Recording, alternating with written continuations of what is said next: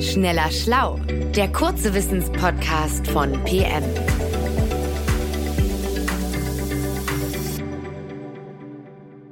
Hallo und herzlich willkommen zu einer neuen Folge von Schneller Schlau, dem kurzen Wissenspodcast von PM. Mein Name ist Manuel Opitz und ich habe heute unsere Redaktionsleiterin Christiane Löll zu Gast. Sie ist Medizinerin und ich möchte ihr ein paar Fragen zu einem wichtigen Thema stellen, nämlich dem Blutspenden. Hi Christiane. Hi Manuel. Gerne, was möchtest du denn wissen? Ich habe Anfang des Jahres mehrere Nachrichten äh, darüber gehört, dass dringend Blutspenden gesucht werden, dass es immer wieder zu Engpässen kommt und auch, dass sich die Gesetzeslage nun geändert hat, wer eigentlich Blut spenden darf. Darüber würde ich gerne mehr hören. Ja, das stimmt. Ähm, das Deutsche Rote Kreuz, kurz DRK, die rufen immer wieder zu Blutspenden auf auch auf Ebene der verschiedenen Bundesländer. Und es kommt je nach Saison immer wieder äh, zu Schwierigkeiten mit ausreichend Blutspenden. Ne? Etwa wenn viele Menschen eine Infektionskrankheit haben und daher nicht spenden dürfen oder weil es plötzlich mehr Bedarf gibt. Ähm, das war zum Beispiel im letzten Sommer so. Da wurden ganz viele Operationen nachgeholt, äh, die man während der ersten Jahre der Pandemie abgesagt hatte in den Kliniken. Und da brauchten die Krankenhäuser plötzlich ganz viele Blutkonserven. Und da hat das DRK auch zu Spenden aufgerufen. Wie viele Spenden werden denn am Tag so benötigt in Deutschland? Hm, das ist schwer zu sagen, aber als Mittelwert gibt äh, das Deutsche Rote Kreuz oft die Zahl 15.000 an, um die medizinische Versorgung zu gewährleisten, heißt es dann. Das ist eine ganze Menge. Da aber nur etwa drei Prozent der Bevölkerung regelmäßig Blut spenden, kann es eben immer wieder zu diesen Versorgungslücken kommen.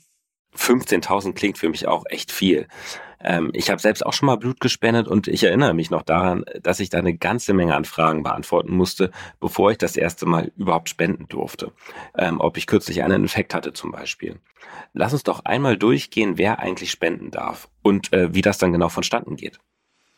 Also prinzipiell dürfen alle gesunden erwachsenen Menschen Blut spenden, also ab 18 Jahren. Und es sollten keine schweren Grunderkrankungen vorliegen, die einen dann selbst gefährden, äh, wenn man Blut spendet, also zum Beispiel eine schwere Herzerkrankung oder Krebs. Ähm, und bislang galt, dass Spenderinnen beim ersten Mal Blutspenden nicht älter als 60 bis 65 Jahre sein sollten, also je nach Region in Deutschland wurde es ein bisschen unterschiedlich gehandhabt. Und für Wiederholungsspender lag die Obergrenze meist zwischen 70 und 75 Jahren. Und für diese Altersgrenze wurde im März nur eine Gesetzesänderung beschlossen. Das hat sich eine Weile aufgebaut. Das ist sicherlich das, was du mitbekommen hast. Und diese Altersgrenze, die wurde aufgehoben. Und in der Konsequenz bedeutet das, dass nun ein Arzt oder eine Ärztin die individuelle Spendentauglichkeit eines Menschen beurteilen soll. Denn man kann ja zum Beispiel postulieren, dass auch 75 Jahre alte SeniorInnen noch so fit sein können, dass sie regelmäßig spenden können. Ja klar, das kann ich mir auch gut vorstellen. Äh, das mit dem Alter, das habe ich auch gehört. Aber ging es bei den Gesetzesänderungen nicht auch um ähm, homosexuelle Männer? Also ob die Blut spenden dürfen? Was, was hat es damit auf sich? Ja, das stimmt. Da gab es eine umstrittene Regelung, ähm, die als diskriminierend angesehen wurde. Also die sexuelle Orientierung sollte keine Rolle spielen, war ein Wunsch oder eine Forderung äh, und eben auch das Alter. Und diese Richtlinie, die es da gab äh, oder gibt noch, die sieht vor, dass Männer, die Sex mit Männern haben, nach Sexualkontakt mit einem neuen oder mehr als einem Sexualpartner für vier Monate zurückgestellt werden vom Blutspenden. Und äh, das hat etwas damit zu tun, dass diese Gruppe am häufigsten von HIV-Infektionen betroffen ist in Deutschland. Und eine HIV-Infektion oder auch eine Hepatitis C-Infektion, ähm, das ist ein Ausschlusskriterium für eine Blutspende. Das möchte man ja natürlich nicht übertragen. Und so kam diese Richtlinie zustande. Und im März hat der Bundestag dann mit den Stimmen der Ampelkoalition beschlossen, dieser Diskriminierung ein Ende zu setzen und das Transfusionsgesetz zu ändern. Und dort wird nun ausdrücklich festgehalten, dass die sexuelle Orientierung bei der Entscheidung über einen möglichen Ausschluss von Blutspenden nicht berücksichtigt werden darf, also nicht alleine. Ähm, wegen des individuellen Sexualverhaltens der spendewilligen Person da ist es dann aber weiter möglich, dass die verantwortlichen Ärzte und Ärztinnen einen Spender ablehnen im Rahmen einer Bewertung über ein HIV-Risiko. Ähm, aber es darf eben nicht allein darum gehen, ob ein Mann generell Sex mit einem Mann hat. Okay, also verstehe. Die, die neue, die, diese Gesetzesänderung, die sorgt eben dafür, die Diskriminierung abzubauen. Genau. Lass uns doch noch mal weiter darüber sprechen, was man beim Spenden dann an sich beachten muss. Äh, es ist in der Tat eine Reihe an Dingen. Äh, ich zähle einfach mal ein paar auf. Also ähm, Spenderinnen oder Spender, die sollten mindestens 50 Kilogramm wiegen. Ähm, wenn Sie bestimmte Medikamente einnehmen, zum Beispiel Schilddrüsenhormone, dann sollten Sie das vorher mit dem Personal besprechen. Ähm, die Antibabypille ist aber kein Hindernis zum Beispiel. Die kann eingenommen werden. Ähm, dann gibt es noch äh, die Klausel, dass äh, nach Operationen oder Magen- oder Darmspiegelungen Spendenwillige vier Monate warten sollten. Schwangere sollten kein Blut spenden, auch nach der Geburt des Kindes noch ein halbes Jahr warten.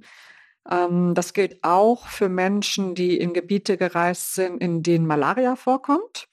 Und nach einer Impfung sollten zwischen 48 Stunden und vier Wochen vergehen, etwa je nach Impfstoff. Da gab es während der Corona-Pandemie doch auch Diskussionen, oder? Also ob man äh, nach einer Corona-Impfung spenden kann. Ja, stimmt.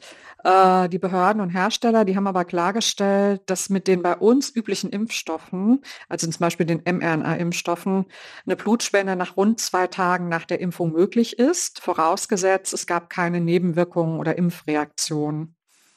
Ja, insgesamt sind es aber schon ganz schön viele Dinge, die man dabei beachten muss. Ja, es geht eben zum einen um die Sicherheit der Blutkonserven für die Menschen, die sie dann brauchen und bekommen aber auch darum, dass der Spender oder die Spenderin sich nicht selbst einem Risiko aussetzt. Ne? Denn beim Spenden, da wird innerhalb von etwa zehn Minuten ein halber Liter Blut aus der Armvene abgenommen und dafür muss man fit sein. Das muss der Körper verkraften und deshalb wird auch nochmal der Hämoglobinwert bestimmt, der HB-Wert im Blut, um auszuschließen, dass jemand Blutarmut hat und Puls, Blutdruck und Körpertemperatur werden auch nochmal gemessen.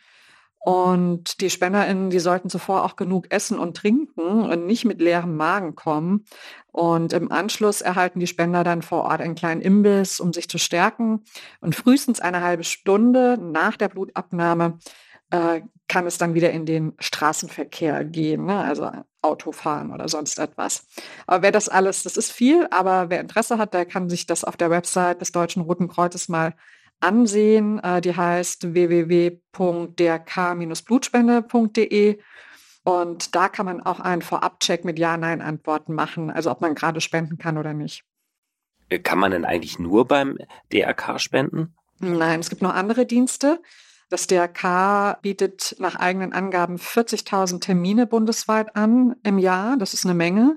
Äh, aber auch an Unikliniken in größeren Städten oder anderen Krankenhäusern gibt es oft Blutspendedienste, zum Beispiel hier in Hamburg am Uniklinikum in, in Eppendorf.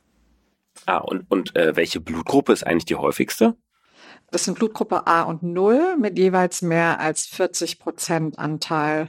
Ähm, das heißt, der Bedarf an diesen Spenden ist auch am größten, denn dann gibt es auch viele Patienten und Patientinnen mit diesen Blutgruppen. Ah, okay, verstehe.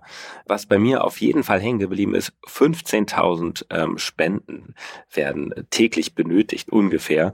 Wahnsinnig hohe Zahl. Ja, vielen Dank, Christiane, dass du uns äh, über dieses wichtige Thema hier heute informiert hast. Ähm, wir sagen damit Tschüss, liebe Hörerinnen und Hörer. Bis zum nächsten Mal bei Schneller Schlau. Tschüss. Schneller Schlau, der kurze Wissenspodcast von PM.